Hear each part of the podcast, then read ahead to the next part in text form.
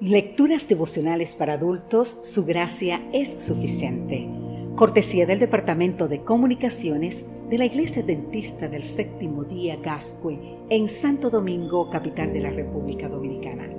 En la voz de Sarat Arias. Hoy, 20 de enero, un esplendor refulgente. Vamos a ver qué nos dice el libro de Hechos, capítulo 20, el versículo 24. Pero de ninguna cosa hago caso, ni estimo preciosa mi vida para mí mismo, con tal que acabe mi carrera con gozo y el ministerio que recibí del Señor Jesús, para dar testimonio del Evangelio de la gracia de Dios. Pablo invita a los ancianos de Éfeso a recorrer los 55 kilómetros de distancias hasta Mileto, a fin de compartir con ellos un discurso de despedida. Es consciente de los peligros que le esperan incluso la muerte. Pero no se escabulle. Otro quizás lo habría hecho, no él. Pablo va a luchar hasta el final, porque como nos dice Vincent Lombardi, los ganadores nunca se rinden y los que se rinden nunca ganan. Pablo reconoce que su capital más valioso es el Señor como en la parábola de la perla preciosa, que podemos leer en el libro de San Mateo, el capítulo 13 exactamente, y los versículos 45 y 46. Bien valía la pena vender todo para quedarse con el tesoro. Su vivir era Cristo y Cristo era su vida. Pablo no solo quiere terminar su carrera, quiere hacerlo de manera victoriosa y gozosa. Su ministerio es propiedad del Señor, no le pertenece.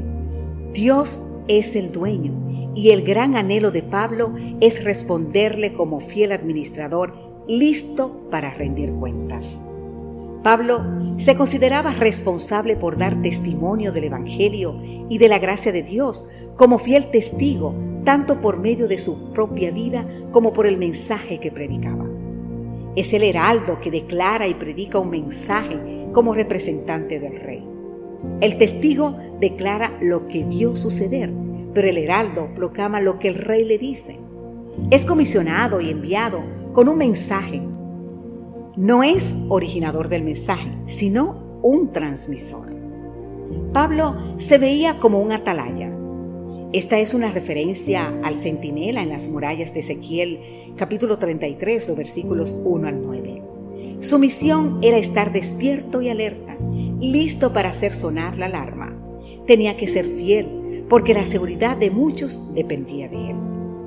En la historia de aquellos que han obrado y sufrido por el nombre de Jesús, no hay ninguno que brille con un esplendor más puro y refulgente que el nombre de Pablo. Había visto al Cristo resucitado y la imagen del Salvador se había impreso en su alma y brillaba en su vida con fe, valor y fortaleza para no ser amedrantado por el peligro o retrasado por los obstáculos, anduvo de un país a otro difundiendo el conocimiento de la cruz. Hoy, querido amigo, querida amiga, la misión de la iglesia necesita obreros que brillen, que tengan esplendor puro y refulgente, que tengan el fuego y la pasión de Pablo. ¿Quieres tú ser como Pablo hoy? Que Dios te bendiga en gran manera.